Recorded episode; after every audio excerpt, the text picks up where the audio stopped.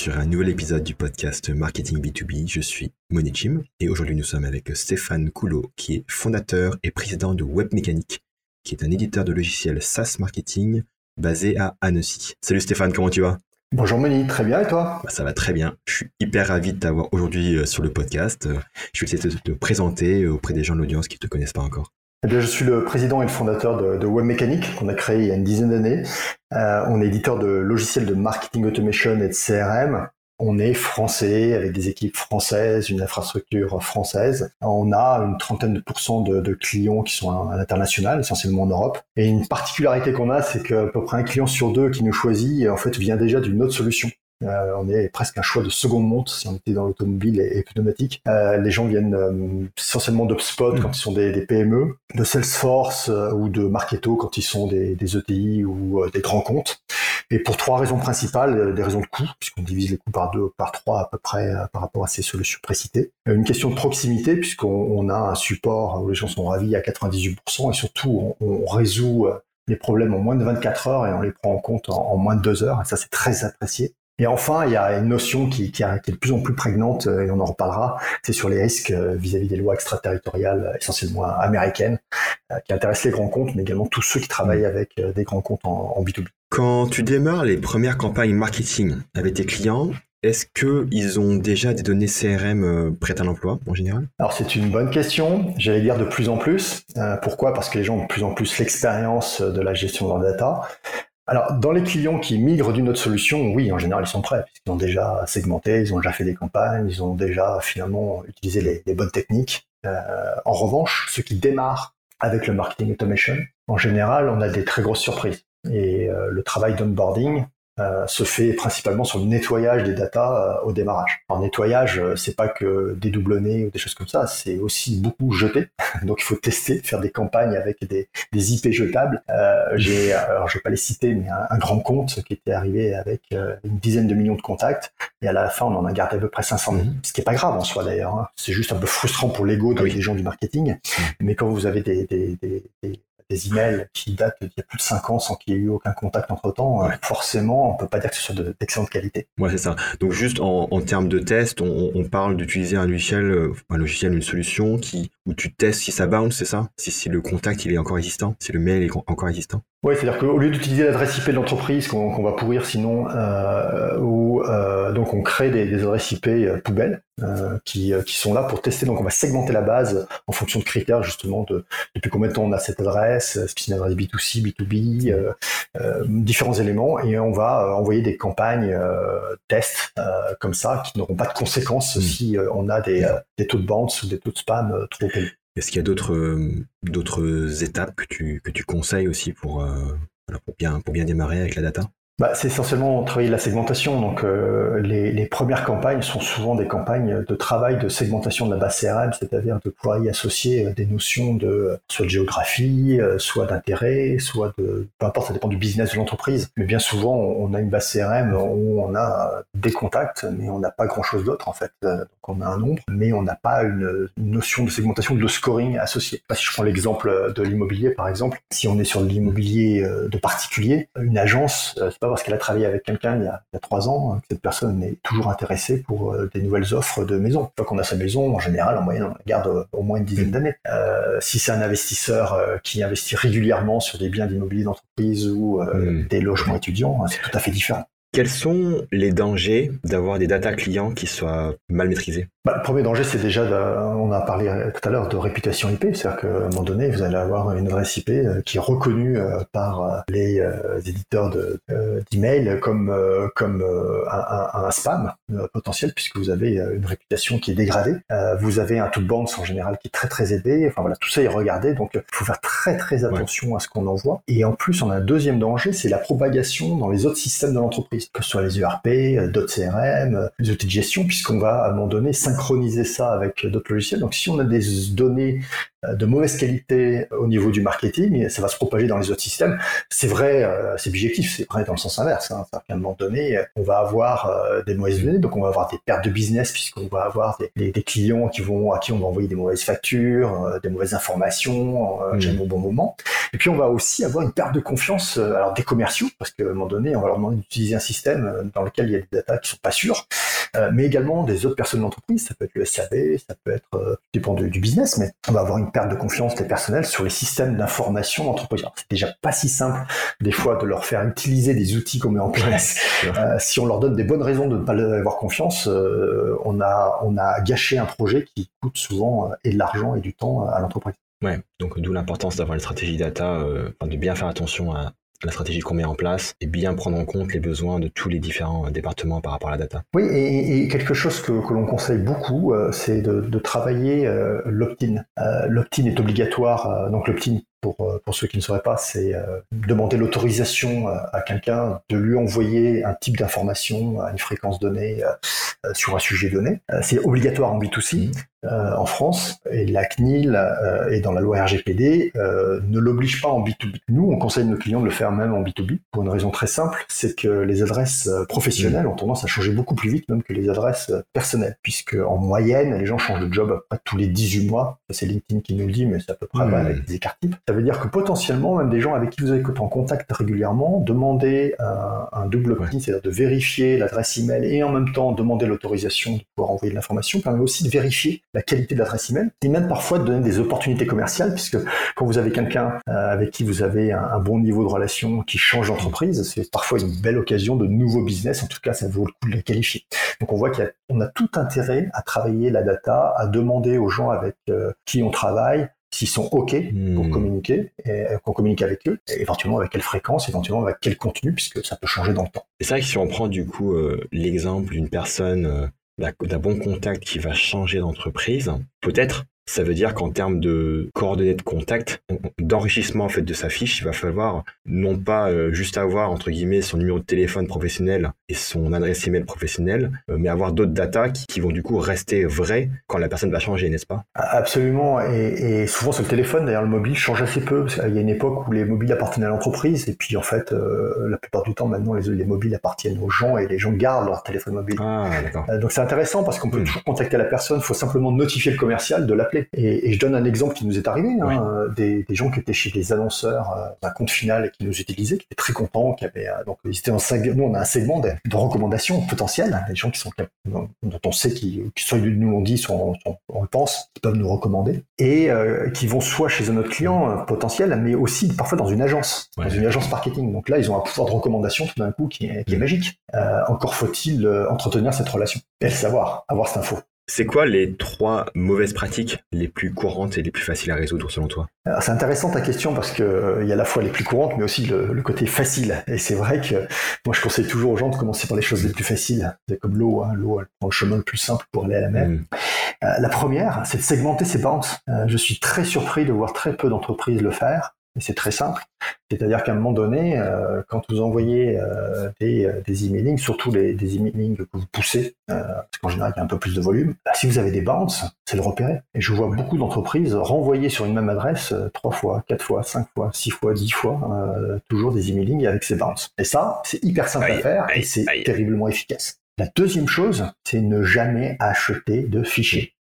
clients ou autres. Pourquoi? Parce que le consentement n'est pas transmissible c'est pas parce que j'ai dit oui euh, à, Pauline euh, que Juliette euh, a envie de me rencontrer. Donc, ce qui est vrai dans nos relations personnelles est aussi vrai en, business. j'ai aucune raison. En plus, c'est très frustrant. Je le vis, on le vit tous les jours. Je pense que toi aussi, parce que j'ai participé à un événement. Tout d'un coup, je me retrouve avec pendant six mois avec des emails de, de tas d'entreprises. Alors ça, c'est très clair quand tu fais des événements géographiques. tu vois des sociétés tout d'un coup venir du, Brésil ou alors que tu n'en avais pas avant. donc non ne pas acheter de fichiers, vous ne connaissez pas ce qu'il y a dedans, vous, vous n'avez aucun élément, ça vous appartient pas, et, donc, encore une fois, le consentement n'est pas transmissible. Donc ça, c'est très simple à, faire, hein, puisque c'est une action à ne pas faire. Et le troisième, euh, je pense que c'est vraiment de respecter l'opt-in, hmm. se tenir à ça. Tant pis, euh, vous avez peut-être l'impression de louper des opportunités parce que vous avez des gens à qui vous en envoyez plus rien. Et je pense même forcer l'opt-out, c'est-à-dire euh, faciliter l'opt-out euh, des gens qui ont euh, euh, parce que plein de gens en fait reçoivent des emails, les jettent, etc. Mais ils font pas forcément l'effort de, de, se désinscrire ou de vous donner l'information. Mais je pense qu'à un moment donné, il faut proposer. Et, et, ça, vous avez tout intérêt à le faire parce que si vous avez une base de, de très bonne qualité, bah derrière, vous allez vous y retrouver en termes de réputation, en termes de délivrabilité, mmh. et puis même en termes de confiance vis-à-vis des gens. Quand c'est facile de faire un opt-out, bah, ça veut dire que vous avez confiance et que si un jour vous avez, vous voulez retrouver une relation avec cette entreprise, ça arrive. Mmh. Euh, eh bien, vous savez que vous le faites en confiance et que vous pourrez en ressortir de cette relation quand vous, pas euh, prisonnier de cette relation. C'est intéressant le fait de forcer l'opt-out. Donc toi, tu aurais tendance à le faire euh, si par exemple, je sais pas, tu as peut-être une règle du genre, euh, ok, si la personne elle a pas ouvert euh, mes X derniers mails, alors je lui envoie un, mail où je force l'opt-out ou, autre chose. C'est un petit peu plus subtil, mais, mais oui, c'est ça. C'est-à-dire qu'on va envoyer un email en disant, bah, on a, on a plus de relation qu'un moment où on, sait que vous êtes, vous êtes plus intéressé. est-ce que vous êtes vraiment plus intéressé ou est-ce que c'est parce que vous êtes intéressé par autre chose? Et ça, c'est intéressant. C'est pas de requalifier la relation. et, et et en plus, ça montre qu'on a des triggers intéressants que la personne, puisqu'on travaille en B2B, donc les gens euh, qui vont voir ça se disent ah tiens c'est une bonne idée, même pour moi-même. Donc je trouve que ça renforce la confiance quelque part. Euh, on est dans notre métier, si vous voulez, en, faisant ça. Et ça c'est intéressant. Et il y a une deuxième chose, c'est le double opt-in dont je parlais tout à l'heure. Finalement, quand on, demande à quelqu'un qui n'a rien demandé en termes d'autorisation, et parce que c'est quelqu'un avec qui on n'a pas eu de, on n'a pas reconfirmé l'email depuis un certain temps, quand il a une action et télécharge quelque chose, on lui redemande l'autorisation pour pouvoir communiquer avec lui, pour pour qualifier, pour vérifier. Un, c'est une, occasion de requalifier de centre d'intérêt. Euh, mais c'est aussi euh, une occasion de dire, ben, en revanche, vous pouvez aussi ne plus être en relation avec nous. Donc voilà, c'est aussi une façon un peu subtile de renforcer l'opt-out à un moment donné où la personne n'a rien demandé. Euh, est-ce que tu peux juste réexpliquer la notion de double opt-in? Par rapport à simple opt-in Ouais, alors le simple opt-in, c'est je vais demander tout simplement à la personne euh, si euh, elle veut bien que je lui envoie du contenu. en général, il y a est-ce que vous nous autorisez à vous envoyer des informations sur tel ou tel sujet D'accord. Ça peut être plus ou moins fort. Et le double opt-in, c'est qu'en fait, euh, j'envoie un email à la personne qui m'a dit oui, je suis intéressé, et je lui demande de cliquer sur un lien qui va arriver sur le landing page. Et là, j'ai vérifié qu'en plus l'adresse email était la bonne. Et elle marche. Comment est-ce que tu vois le rapport à la qualité des data par le marketing B2B évoluer? Alors, il y a beaucoup de choses à dire sûrement là-dessus, euh, peut-être même de, de, façon plus fonctionnelle. Euh, moi, ce que je, je vois, c'est la prise en compte de la traçabilité de la data. Euh, alors, on le voit dans les très grands comptes, parce que c'est écrit dans les contrats. Il y a des notions très très précises sur ces sujets de traçabilité, liées euh, aux fameuses lois extraterritoriales américaines, mais pas que, hein, puisque le pillage économique, il existe de partout. Simplement, les Américains, eux, ils l'ont tellement, ils l'ont institué. Enfin, c'est une institution. Quoi. Enfin, c'est, et puis, et puis, c'est très transparent en plus, donc c'est quand même un avantage. Mais c'est bien réel. Mais également à tous les fournisseurs de, grands comptes finalement, puisque euh, dans les contrats des grands comptes, souvent euh, cette demande de traçabilité de la data, elle est demandée aux fournisseurs. Ce qui était vrai sur d'autres sujets, hein, je pense on a la traçabilité sur l'alimentaire, on a la traçabilité des fois sur les matières premières euh, dans l'industrie. Quand BMW travaille avec des fournisseurs de rang 1, rang 2, elle, leur demande la traçabilité sur beaucoup de choses en mmh. fait, et aujourd'hui elle leur demande maintenant de la traçabilité même sur les données. Pourquoi? Parce qu'il n'y a pas de, des échanges de fichiers de données de type client, mais aussi des fichiers de type industriel, euh, plan, etc. Et en fait, euh, il y, a des, secrets. Euh, vous n'avez pas forcément conscience d'avoir, de posséder des secrets industriels à votre niveau parce que vous êtes un petit bout de la chaîne. mais pour le grand compte qui est, qui est à la fin, eux, c'est hyper important toutes ces données. Et donc, cette traçabilité, même si elle n'est pas aujourd'hui demandée de manière légale, comme dans l'alimentaire, il y a des, il y a beaucoup de fournisseurs qui, de, de, grands comptes qui vont, qui vont la demander. Et donc, si vous vous préparez à ça et si vous commencez à avoir de hygiène en termes de data, des bonnes qualités d'hygiène, mais en fait vous serez prêt et vous pourrez même communiquer là-dessus. Ça peut même être un avantage concurrentiel euh, n'ont pas encore pensé vos concurrents. Donc par rapport à cette notion de traçabilité, ça renvoie, est-ce que ça renvoie euh, à ce que tu as dit tout à l'heure par rapport à l'opt-in, etc., ou est-ce que c'est autre chose? Oui, j'achète pas de fichiers, euh, j'ai l'opt-in, euh, je sais qui sont mes clients, je sais que euh, sont ok pour que je communique avec eux, quel type de data, éventuellement si je traite des données sensibles avec eux, ben voilà, quelles sont mes procédures internes pour m'assurer qu'elles ne sont pas communiquées à l'extérieur, qu'il n'y a pas d'API non maîtrisé, enfin, voilà, tout un ensemble de, choses qui vont bien au-delà du marketing automation et du CRM, mais le CRM c'est souvent central quand même là-dessus puisqu'on a la donnée client qui est centralisée au niveau du, du CRM. Est-ce que tu as des best practices à conseiller sur la donnée client en général? Dans la foulée de ce que je viens de raconter, évidemment, il faut avoir confiance en sa donnée. Donc, euh, ça reprend tout ce qu'on vient de, se raconter en, termes de contenu, d'enrichissement, etc. Euh, moi, je crois beaucoup à, ce qu'on mesure. Pourquoi? Alors, c'est une phrase qui n'est pas de moi et, euh, qui vient de la physique, mais en marketing, euh, ce qui ne se mesure pas n'existe pas. Euh, donc, euh, on a des outils incroyables aujourd'hui qui n'existaient pas dans les jusqu'aux années 90. On était obligé de faire des, suppositions sur les comportements des clients avec des tests clients, etc., qui, qui avaient plein de biais. Aujourd'hui, vous avez les moyens de mesurer en temps réel ce qui se passe euh, avec euh, avec vos campagnes, avec vos échanges avec vos clients. La plupart des, échanges sont, sont, mesurables puisque digitaux. Et en plus, vous avez des outils incroyables qui existent avec le marketing automation qui sont euh, l'A/B testing. Donc, vous pouvez tester en, en temps réel des, des, choses très très simples comme est-ce que je mettais le contenu en haut, en bas, à droite, à gauche. mais vous pouvez tester aussi des contenus différents. Vous pouvez vous pouvez absolument tout mesurer. Euh, donc ne croyez pas tellement à votre intuition, c'est bien d'avoir une intuition, mais on a tous des bonnes et des mauvaises, mais mesurez-le derrière et, comparez avec ce que vous euh, souhaitez avoir. Et ça va vous apprendre en plus des tas de choses sur euh, votre entreprise, comment elle est perçue, comment les clients réagissent réellement, les, délais, etc. Donc je, crois beaucoup à mesurer. C'est pas si compliqué. Aujourd'hui, on a plein d'outils pour le faire. C'est assez simple en fait, mais il faut en prendre l'habitude. Il faut que ça devienne des routines. Je suis tout à fait d'accord avec l'importance de faire des tests personnellement en tant que publicitaire sur LinkedIn Ads, sur chaque compte client, j'ai au moins un test en cours. 10 et 20% du budget média est alloué à des tests. Et pourquoi c'est important de faire des tests, même s'il y a des best practices? Parce que une best practice peut fonctionner pour, pour certaines entreprises, mais ne pas fonctionner pour d'autres. par exemple, suivant différents formats, différents messages, différents marchés, une fonctionnalité ou une façon de, présenter une publicité peut fonctionner plus ou moins bien. Et tant qu'on n'a pas testé, on ne peut pas savoir. Et pour terminer l'interview, est-ce que l'IA va changer la donne? Oui non. Réponse de Normand. Euh, oui, parce que évidemment, ça permet de faire des choses avec des volumes de data euh, qu'on ne saurait pas faire humainement ou qu'on est trop feignant pour le faire. Je pense à la B-testing d'ailleurs, comme tout à l'heure, euh, on en parlait. Mais euh, je, je, pense évidemment que on l'a vu là ces derniers temps sur, sur, sur le copywriting, euh, mais je pense à des notions comme le scoring, la segmentation automatique, etc. Euh, envoyer des triggers au bon moment. Euh, c'est des notions qu'on fait un peu à la main aujourd'hui euh, au gros dos mouillé. Est-ce que je rajoute 5 points quand quelqu'un télécharge un document ou quand il clique sur un lien, combien de points je lui mets On le fait un peu à la mano, on, met 10 points et puis après on, a, on, affine, ou pas d'ailleurs.